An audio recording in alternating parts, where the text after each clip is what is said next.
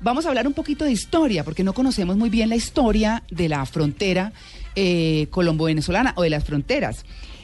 Mm, me encontré con un libro de un colega muy querido a quien conozco hace muchísimos años, que es Felipe Guillén, hermano de Gonzalo Guillén. Eso les dice la seriedad de, de la persona con quien vamos a hablar. Felipe escribió un libro que se llama Colombia y sus fronteras. Felipe es comunicador, pero además ha sido diplomático y como trabajó en la Cancillería, Claro, pues tuvo de primera mano toda esa historia de cómo eh, se dividieron las fronteras desde que se hacía a través de cédulas reales. Eso suena pues como a caballo. España, sí, sí. O a realeza. Claro, Claro, por supuesto. A conquista. Claro, él hace Abolengo. todo un relato de lo que le correspondía al virreinato de Nueva Granada, el grito de independencia, la patria boba, ya la declaración real de independencia que se dio en 1819, eh, después de la patria boba, y viene entonces la muerte de Bolívar, que es do- donde empiezan los problemas. Felipe, muy buenos días. Clara. ¿Cómo amanece, Felipe? Pues muy bien, eh, pues preocupado lógicamente como todos los colombianos por el problema que se está registrando en la frontera y las consecuencias que podría esto traer, ¿no? Porque Claro. ha sido una frontera, como tú lo dices, que ha tenido eh, muchas complicaciones porque se trata de la frontera viva, o sea, donde hay un contacto directo y una población grande al lado y lado de ambos países. Entonces esto genera, eh, pues, una cantidad de situaciones que en momentos dados se les da un manejo político, hay situaciones, eh, por supuesto, económicas también eh, de por medio. Que son los Eh, dos puntos fundamentales. que son los puntos fundamentales, sí. Entonces esto hace que se generen una serie de tensiones y muchas veces vemos que los gobiernos también les dan pues eh, un trato político y esto es lo que pues genera una cantidad de, de problemas y, y lo Mm. peor de esto es que si uno se pone a ver en la frontera Mm. normalmente las familias tienen personas que viven en uno u otro lado de la frontera y unos son colombianos y otros son venezolanos. Pero están mezclados. Claro. Están mezclados, entonces tienen un fuerte, digamos, vínculo cultural, vínculo familiar y ellos no son enemigos, o sea, los enemigos se crean es por los problemas políticos de los gobiernos Claro. y estas personas son las que sufren. Claro. Bueno, muere Bolívar, eh, Bolívar en 1830, que pretendía que todas las naciones, eh, que, que la República de Colombia eh, estuviera unida. La República de Colombia conformada por Colombia, Ecuador, Venezuela, Panamá. Pero no sucede así. ¿Qué pasa cuando muere Bolívar, Felipe? Bueno, lo que pasa cuando muere Bolívar es que hay una serie de, digamos, de, de intereses que se vuelven irreconciliables de jefes políticos en Colombia, en. Venezuela y en Ecuador. Cuando muere Bolívar, que era el que unía toda la, la gran república, que nunca se llamó Gran Colombia, sino que le dicen la Gran Colombia y se generalizó ese nombre por lo que incluía a todos estos países. Entonces era pues obviamente un territorio muy grande. Entonces muere Bolívar y cada uno de estos jefes políticos eh, se, se divide. Entonces dice, no, yo no tengo por qué pertenecer ni, ni obedecer eh, a, a otro territorio, yo tengo mi propio territorio, entonces inmediatamente se separan. Entonces viene eh, esa separación, entonces Colombia en ese momento se eh, que queda como, como un país independiente. Sí. Bueno, de- ahí para adelante le corresponde a Colombia y lógicamente a todos los países que de, de esta parte de América que estaban bajo el dominio de España, incluso los que estaban bajo el dominio del gobierno portugués, porque también nosotros Mm. negociamos fronteras con eh, Brasil. Entonces eh, eh, empieza toda esa gestión para ver qué territorio le corresponde a cada uno de los países. Oiga, una cosa que me llamó mucho la atención, eh, siguiendo con esta historia, porque, bueno, dice su libro que eh, comienza un proceso de negociación, pero finalmente hasta 1941 es que se define la frontera Colombia-Venezuela con un tratado. Hace Sí. poquito.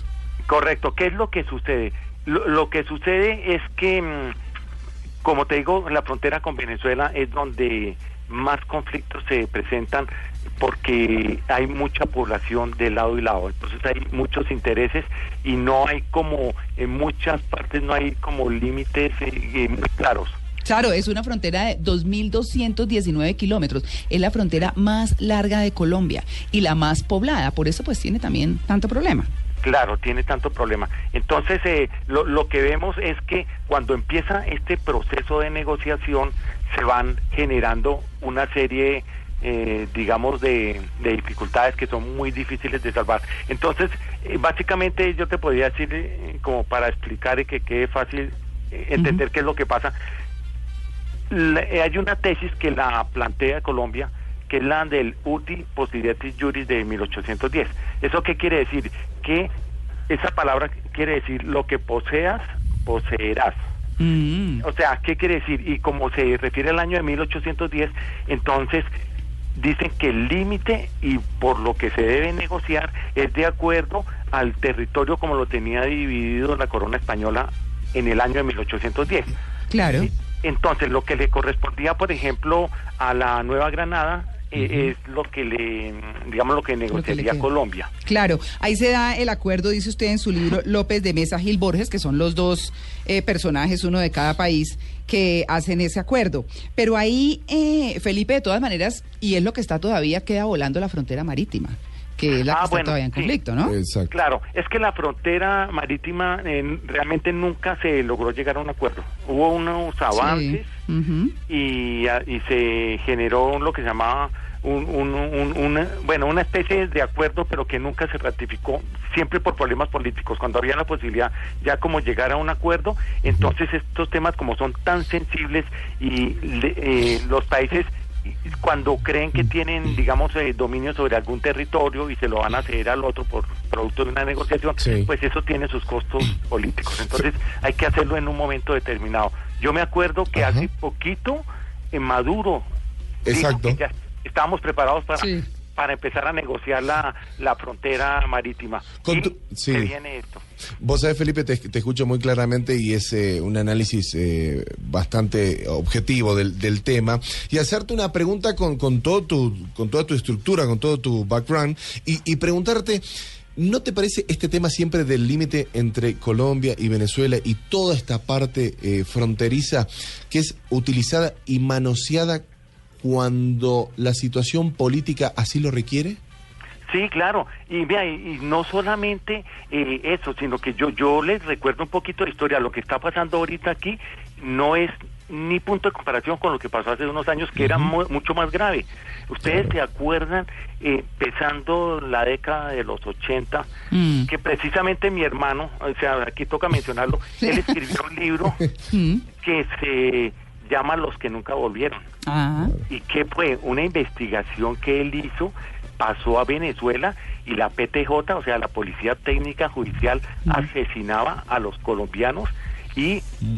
eh, de él, bueno, en la investigación él descubrió la fosa común donde estaban todos los los cadáveres de los colombianos. Y eso fue una denuncia, eso fue durante el gobierno de Turbaya Ayala y durante el gobierno de Herrera Campincha allá en Venezuela. Entonces, fíjense lo era que en ese momento es que los mataban, los desaparecían y bueno, hasta ahí llegaban los colombianos. Ahora por lo menos los están expulsando, los están pero están vivos, ¿no? Sí, claro. Pues la historia realmente, hay una cosa muy interesante en el libro que habla de, de las clases de fronteras, entonces habla de la frontera viva. La frontera viva es esa que no está delimitada por la naturaleza, que es un río, una montaña, sino esos núcleos y esos movimientos de gente dentro de las fronteras, si mal no entiendo. Sí, correcto. Entonces, por, eh, por eso te decía que es mucho más complicado negociar ahí porque hay mucho más intereses y hay población. Entonces, esa población, cualquier decisión que se tome es muy sensible y puede tener, no, seguro, tiene costos políticos para, para los mandatarios si es que se sienten perjudicados. Y normalmente alguien se sentiría perjudicado. Entonces, como que prefieren no tocarlo, no tocarlo y, bueno, entonces es muy difícil. No sucede así, por ejemplo, con, con la frontera marítima. Claro. Porque la frontera marítima, pues bueno, obviamente no hay gente que esté viviendo en el mar. Sí, pero, pero hay un dato para cerrar que me parece muy interesante. ¿Cuántas fronteras tenemos nosotros? Yo hasta ah, ahora lo supe. no, ah. pero espere, Felipe, espere, porque yo confieso que yo tampoco lo sabía. Ya le estudié. ¿eh? bueno, yo pues, sabía en el colegio cuando estudié que teníamos frontera con Venezuela, Brasil, Perú, Ecuador Y bueno, y Panamá, con eh, cinco. Y yo lo acabo de estudiar con mi Claro. hijo menor en el colegio. Claro. O Pero sea, lo que tiene Felipe Son los límites que le han eh, fijado a uno siempre Sí. en las clases de historia. porque son terrestres. Sí, Jamaica, Haití, República Dominicana, con todo. Pero entonces, mira, nosotros tenemos también eh, frontera, pero marítima, obviamente limitamos con Costa Rica, Sí, con. Haití, oiga. con República Dominicana, con Nicaragua, obviamente, que Hmm, estamos con ese problema ya de lo de la Corte Internacional Sí. de Justicia, con Honduras, Sí. con Jamaica, eh, que también con ellos eh, tenemos ya tratados y tenemos totalmente definidas nuestra frontera en la parte marítima. A que Pues, vean. O sea, 11 fronteras. 11 fronteras Con y, no- 11 países. y nos enseñan cinco. Sí. Exactamente, entonces Las que se pueden medir. Claro. Sí, sí, Ajá. porque Lo otro es, son líneas bueno, imaginarias. imagínese la de Honduras, como la mide uno. Sí. Sí, pues. no, no, pues Pero chévere, pero chévere saber cómo la, la cosa completa. Pues Felipe, muy interesante, chévere la aclaración de, de cómo nació esta frontera colombo-venezolana. Que tenga un feliz día, gracias, y me encanta volverlo a escuchar después del montón de tiempo. Ah, bueno, muchas gracias, María Clara, y a mí también. Sobre todo recordar nuestros tiempos cuando trabajamos en la presidencia. Sí, señor. un abrazo grande, Felipe. Bueno, que estés muy bien.